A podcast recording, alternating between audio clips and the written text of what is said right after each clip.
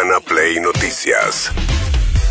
Todos los días, la información destacada. Con las voces de sus protagonistas. Búscanos en Spotify y seguinos para enterarte de todo lo que tenés que saber. Urbana Play Noticias. Un update con la información más importante. Urbana Play 1043. Una nueva experiencia.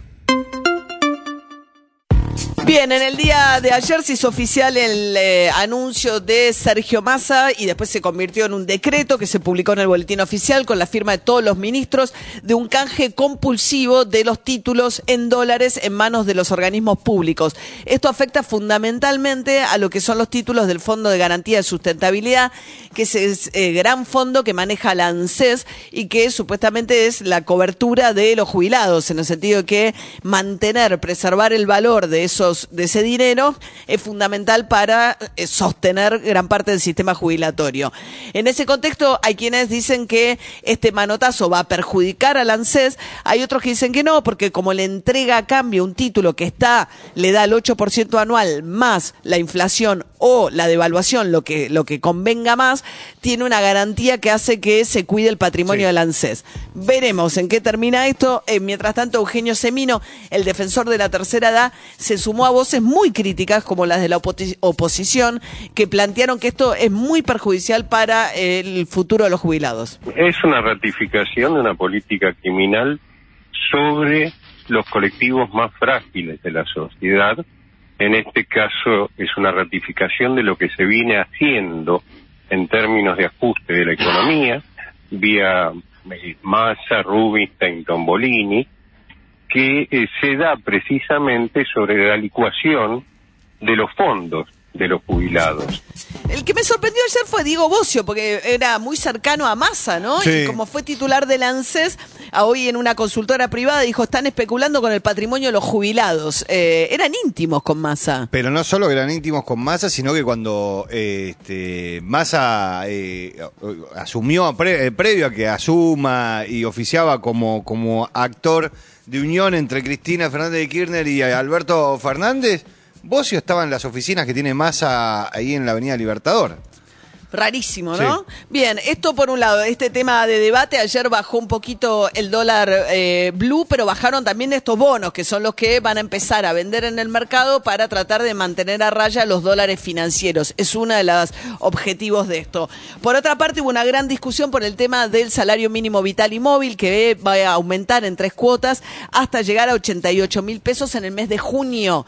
Pablo Moyano salió a decir que esto es totalmente insuficiente yo participé 20 minutos, después me desconecté, pero si yo no rechacé. Eh, yo creo que estar la 12TA, los empresarios el gobierno, cuatro horas discutiendo por 18 mil pesos, la verdad que, que, fue una vergüenza, ¿no? A mí, como trabajador, como dirigente, como peronista, discutir 18 mil pesos creo que que no que no que no fue justo, ¿no? Yo sacaba una comparación hoy, si una entrada para ver Argentina la popular sale 12 lucas, tuvimos cuatro horas discutiendo 18 mil pesos.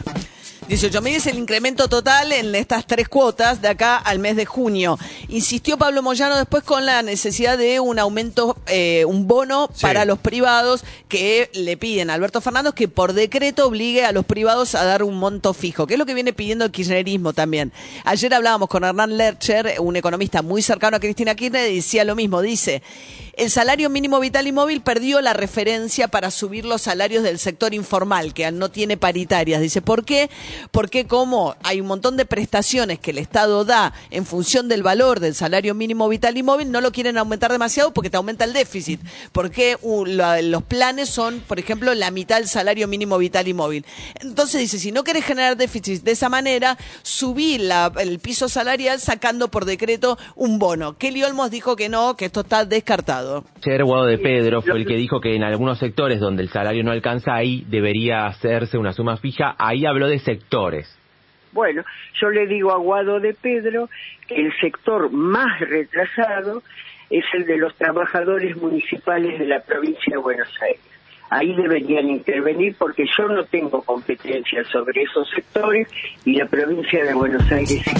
Bien, mientras tanto, Malena Galmarini, titular de AISA y pareja de Sergio Massa, ayer Massa se fue con Alberto Fernández a inaugurar un tren en Mendoza que tarda 26 horas en llegar a la capital, en señal de distensión después de días muy complicados, porque después que salió el índice de inflación del mes de febrero, arreciaron las críticas contra Sergio Massa e incluso información y cuestionamiento que la familia Massa leyó como operaciones políticas salidas de la Casa Rosada en contra del ministro de Economía. La propia Malena lo decía así. Creo que él todavía no lo sabe, que no lo piensa. Ah, no, perdón, esta es sobre la candidatura. Vamos al 8 y después vamos a, a ese. Las operaciones políticas eh, nunca gustan, los off de récord nunca gustan, y cuando vos sabes de dónde vienen, eh, bueno, uno se, tiene derecho a enojarse. Sin ¿De embargo, dónde crees que vienen?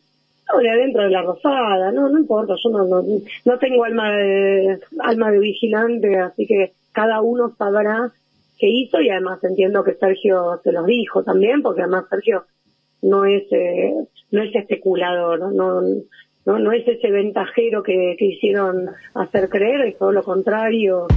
No es el ventajita, ¿se acuerdan que el que le puso ventajita fue eh, eh, eh, Mauricio Macri. Mauricio Macri? Al comienzo del gobierno de Macri, Massa viajó con Macri a Davos, a, un Davos, foro internacional, y hubo un tiempo en el que el Frente Renovador además le dio mucho voto y gobernabilidad a María Eugenia Vidal en la provincia de Buenos Casi toda Aires. la gobernación de María Eugenia Vidal. El, el apodo de Ventajita surgió porque eh, Massa, a través del Frente Renovador y sus diputados, no votaron el blanqueo de capitales abierto para familiares que después terminó eh, modificándose por decreto. Bueno, y en esa pelea, esa fue la ruptura, ¿no? Definitiva de Macri con Massa cuando le puso ventajita. No es el ventajero que quieren hacer parecer. Y que más, escuchen esto, esto me llamó la atención, porque da la sensación, ella no dice que de No. ninguna manera él va a ser candidato a la presidencia, como suele decir Massa. Igual ahora es un momento en el que está muy golpeado, ¿no? Creo que él todavía no lo sabe, que no lo piensa, digamos, no es un, no es, no es un tema que hoy esté eh, en sus pensamientos todo el tiempo. La, la situación en que le, en la que él llega o le entregaron el Ministerio de Economía Mm. fue realmente paupérrima, digamos, la gestión de Martín Guzmán fue, fue muy, muy mala. No está mucho pensando, bueno, si puedo ser candidato o no puedo ser candidato. Él tiene claro que no puede ser las dos cosas, o sea, que no puede ser candidato a presidente mientras sea ministro de Economía. Bueno, no lo descarta para nada. O sea, Massa habla con, con una, de, de una manera completamente diferente. Y ella Sí. dice, no está mucho pensando, igual a estos niveles de inflación no, no, no- no lo podría pensar porque no, no, no va a caminar. Pero, mientras tanto, el único candidato que sigue diciendo que quiere ser candidato para horror del kirchnerismo es el propio presidente Alberto Fernández. Fíjense lo que decía Sergio Berni sobre esto. ¿Alberto Fernández es un muerto político? No, eh, los muertos no molestan. Hoy el presidente molesta políticamente en la reconstrucción de un peronismo que tiene ambición de poder para transformar de verdad. Me parece que molesta, le hace mucho mal al peronismo, me parece que molesta esa necesidad de seguir este, diciendo que va a ser candidato a presidente y mientras tanto eh, el peronismo no puede reorganizarse. Esa necedad, ¿eh? le Sí. dice necio, le dice que molesta, que fastidia, que se baje de una vez para permitir eh, al peronismo reorganizarse. Mientras tanto, el que va a ser candidato en Córdoba, finalmente en un acuerdo Juntos por el Cambio, es una plaza importantísima, es Luis Juez, a ver si le ganan al peronismo. Es muy paradójica la situación de Juntos por el Cambio, porque Macri siempre saca muchos votos, pero no logran la gobernación de Córdoba. Van a ir con Luis Juez, que no era del gusto de Mauricio Macri, el propio Luis Juez lo admite. Y así fue como lo encaré a Macri. Le dije, mire, yo no pienso casi en nada para decirle a usted. Pero estoy convencido que usted va a ser el que le va a poner un límite a la locura del kirchnerismo. Si el kirchnerismo se lo frena, y para frenarlo creo que usted... Y así fue mi primera conversación con un tipo con el que no tengo una gran relación. No tengo una gran relación, porque yo no soy un cínico, un hipócrita, un falso. De hecho, que cuando me bajé de la candidatura del senador en el 2015, que se enojaron conmigo enormemente, me mandaron de embajador para sacarme del quilombo, porque el hombre en Córdoba era Schiaretti y no el Luis Juez. Yo no tengo vergüenza en decirlo. Ahora nunca me privé de decir las cosas como las tenía que decir.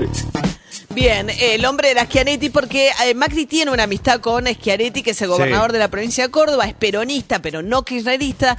Schiaretti está intentando hacer una tercera vía nuevamente, se postula como no puede tener más reelecciones, dice que quiere ser candidato a la presidencia también Schiaretti. Eran muy amigos de la época que trabajaba en SOCMA, en las empresas familiares Sí. de los Macri, ¿no? Sí, en realidad el, el- el candidato de Macri es Gustavo Santos en Córdoba, que es el ex ministro de Turismo de la administración de Cambiemos. La relación con Schiaretti tiene que ver con que Schiaretti en la década del 70, con el golpe militar, eh, se exilia en Brasil y termina trabajando en Fiat Brasil. Este, y después, este, cuando, cuando vuelve a la Argentina, trabaja en Fiat. Fiat tiene su planta en Córdoba y era cuando los Macri eh, Tenían Fiat. Claro, que Ah. Sogma estaba dentro de Fiat. Por eso hubo un momento donde eh, eh, estaban presentando un auto y eran dos empleados, Macri presidente y Schiaretti eh, Gobernador. gobernador, y eran dos empleados, dos ex empleados de Fiat presentando un auto de Fiat. Mira vos. Bueno, mientras tanto, Kisilov en la provincia de Buenos Aires, inaugurando un jardín de infantes en Avellaneda. La provincia de Buenos Aires nos la endeudaron también, prácticamente 11 mil millones de dólares. O sea que plata había un montón. No siempre es cuestión de tener plata. También hay que tener bien clarito cuáles son tus prioridades y para qué usas la plata. Esa plata, para que quede claro, porque todos se preguntan dónde fue, dónde fue, como una especie de cuestión eufemística. No, es muy claro. Se la llevaron ellos con la fuga de capitales, los grandes bancos, la timba financiera, se la llevaron, se la afanaron. ¿Quieren ver quién se afanó un PBI? Ahí lo tienen. Se la afanaron. Toda esa que trajeron no está en las escuelas, no está en los hospitales, no está en las rutas, se la llevaron toda.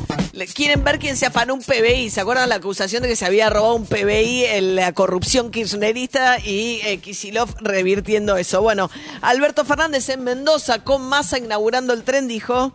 En un mundo muy difícil, en un presente muy complejo. Cuando creíamos que ya había pasado la pandemia y que la guerra quedaba atrás, apareció una sequía que nos afectó muchísimo. Pero no paramos, ¿eh? Seguimos adelante, seguimos poniendo fuerza. Mira, en cualquier rincón de la patria, en cualquier rincón de la patria hay obras. En cualquier rincón de la patria está el Estado presente, llevando educación, llevando salud, llevando comunicatividad. ¿Llevando eso qué? es lo que hemos hecho. ¿Qué? Y eso es lo que vamos a seguir haciendo. Comunicatividad. La comunicatividad. Aguante la comunicatividad. A que bancamos la comunicatividad, Alberto. Sí. Urbana Play Noticias.